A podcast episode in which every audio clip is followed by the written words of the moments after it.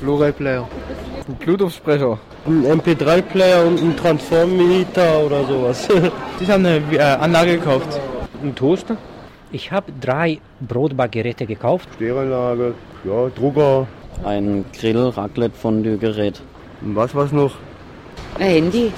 Ein Fernseher und eine Fernbedienung. Und USB hat er noch gekauft. Eine Kamera, Digitalkamera. Eine Küchenmaschine von Kenwood, ein Kaffeebecher und ein HDMI-Kabel.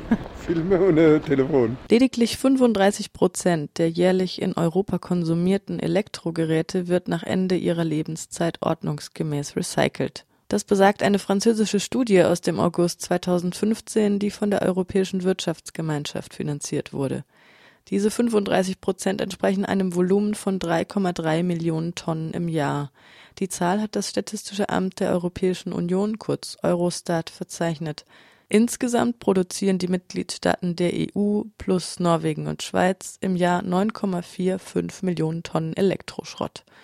Die restlichen nicht fachgemäß recycelten 6,15 Millionen Tonnen Elektroaltgeräte wandern in Europa zum Teil in den Hausmüll, zum Teil werden sie an Sammelpunkten geklaut, die wertvollen Materialien ausgeschlachtet oder aber sie werden in den globalen Süden exportiert. Michael Brocklin von der Abfallwirtschaft und Stadtreinigung Freiburg GmbH sagt dazu, Diese Elektroaltgeräte werden bei uns dann nach verschiedenen Gerätegruppen sortiert. Das gibt der Gesetzgeber so vor. Und dann, je nachdem, um was es für eine Gerätegruppe handelt, werden dann zu Verwertungsbetriebe, die sich alle hier in Baden-Württemberg befinden, gebracht. Wir als lizenziertes Entsorgungsunternehmen arbeiten auch nur mit lizenzierten ähm, Verwertungsbetrieben zusammen. Das heißt, diese Elektroaltgeräte werden an dem Ort, an dem wir sie hinliefern, auch gleich zerlegt und ähm, die entsprechende Materialien für die Wiederverwertung gewonnen. Aber uns ist wichtig, dass diese Elektroaltgeräte hier in Baden-Württemberg zerlegt und verwertet werden und dass kein Gerät, das noch, sage ich mal, komplettes Bestandteil ist, irgendwie außer, außer Landes gefahren wird. Defekte Elektroaltgeräte zu exportieren ist illegal. Das besagt die Basler Konvention von 1989, die den Export von Umweltgiften und gefährlichem Schrott verbietet. 172 Industriestaaten, bis auf die USA, haben die Konvention Anfang der 90er ratifiziert. Das verleiht ihr nahezu universellen Charakter. Deshalb werden die anderthalb Tonnen Elektroaltgeräte, welche jährlich an Europas Häfen zum Export fertig gemacht werden, zum Großteil IT-Geräte, als Gebrauchtware deklariert.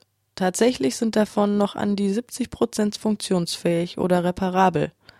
Die Basler Konvention schreibt die Kontrolle von Exporten vor. Wenn diese aus irgendeinem Grund nicht gewährleistet werden kann, dürfte die Ware den Hafen gar nicht verlassen. In den Mitgliedstaaten der EU mangelt es, laut Interpol, nicht einmal so sehr an Personal für die Inspektion vor der Ausfuhr. Vielmehr werden bei Verstößen Beweise schlampig oder gar nicht aufgenommen. Außerdem ist die Verantwortlichkeit für eine Schiffsladung oft ungeklärt und die Schwere der Straftat ist zu niedrig für eine umfassende Aufklärung. Dazu kommt ein komplexes Codesystem im Im- und Export, ein Nicht-Kooperieren der Behörden auf nationalem und internationalem Level und nicht zuletzt fehlt es an einer allgemeingültigen Vorgehensweise bei den Kontrollen. Deshalb wird lediglich ein Bruchteil der illegalen Exporte von Elektroschrott nach Asien und Afrika registriert und auch rechtlich verfolgt. Dazu kommt, dass die Richtlinien der Konvention rechtlich nicht bindend sind. Das heißt, jeder Staat entscheidet am Ende mit seiner eigenen Gesetzgebung, was Müll ist und was mildtätige Spenden. Der Journalist und Umweltaktivist Mike Anane begutachtet seit Jahren die Container, die in der ghanaischen Hauptstadt Accra ankommen. Er sagt, 90 Prozent der Ware sei Schrott und irreparabel.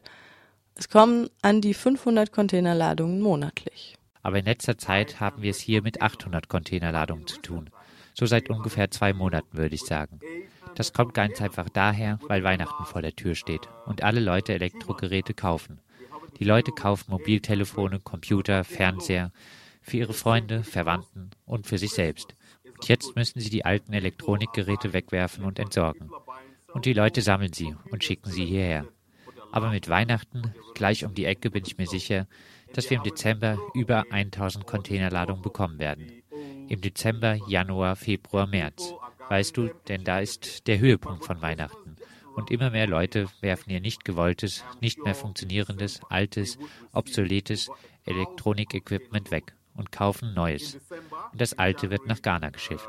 February, March, you know, because that is the peak of Christmas and more people are throwing away uh, their unwanted, end of life, old, obsolete electronic equipment and are buying new ones. And the old ones are being sent to Ghana. An dem Geschäft mit dem Müll ist dank dem mangelnden Willen an Aufklärung auch das organisierte Verbrechen beteiligt.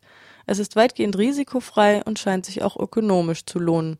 Und doch bedeutet illegaler Handel mit Elektroschrott finanzielle Nachteile für die exportierenden Industriestaaten. Denn der Wert der Materialien, die mit den Altgeräten verlustig gehen, übersteigt den Gewinn der Exporte.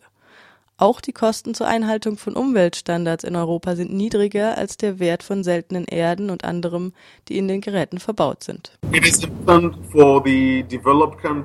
Es ist an der Zeit für die entwickelten Länder, sich tatsächlich verantwortlich zu zeigen und das Abladen von Elektroschrott in Afrika stärker zu kontrollieren. Und das kann erreicht werden, indem die Container kontrolliert werden, die zum Hafen kommen. Du musst die Container öffnen, sie kontrollieren. Wenn klar ist, dass sie Elektroschrott enthalten, sollten sie aus dem Verkehr gezogen werden. Und wichtig ist auch, dass die Unternehmen oder Leute, die hinter diesem Handel stehen, strafrechtlich verfolgt werden. Sie sollten lange Haftstrafen bekommen, als Abschreckung für andere Leute, die sowas vorhaben oder selbst nach Afrika oder Ghana geschickt werden. Sie haben eine klare Verantwortlichkeit für die Produkte, von der Wiege bis zur Ware.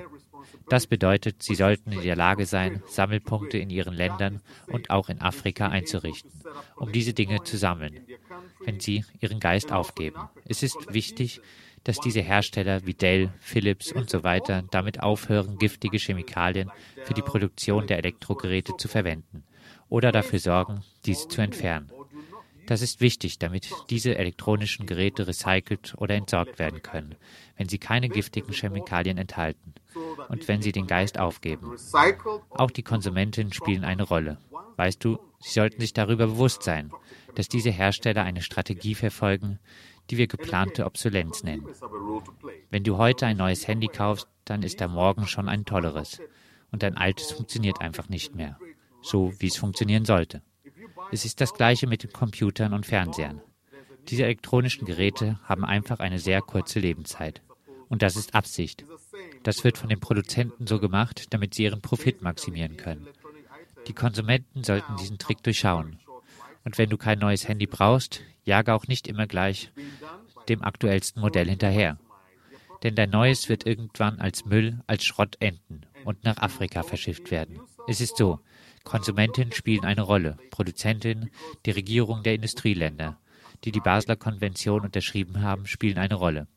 Unsere eigene Regierung auch, in Ghana, Afrika, in Entwicklungsländern. Auch sie spielen eine Rolle. Sie müssen ihre Bürgerinnen schützen vor dem Gift, vor diesen giftigen Stoffen in dem Elektroschrott. Und darum sollten sie strikte Maßnahmen einleiten, um zu verhindern, dass die illegalen Schiffsladungen ihre Häfen erreichen und auch das Abladen von E-Waste in ihren Ländern. Wir alle sind verantwortlich. And as such, they should also put in place stringent measures to prevent the illegal shipments from arriving at their ports and also the dumping of e-waste in their countries. Und am Anfang der Kette, noch bevor Elektrogeräte zu Elektroschrott werden, können auch die Verbraucherinnen und Verbraucher selbst entscheiden, wie viel und auf welche Weise sie konsumieren. Die kommen auf den Recyclinghof. Ihre Frage ist, was passiert, wenn diese geht kaputt? Keine Ahnung. Es wird repariert sein. Keine Ahnung. Keine Ahnung. Weggeschmissen wird. Weiß ich nicht.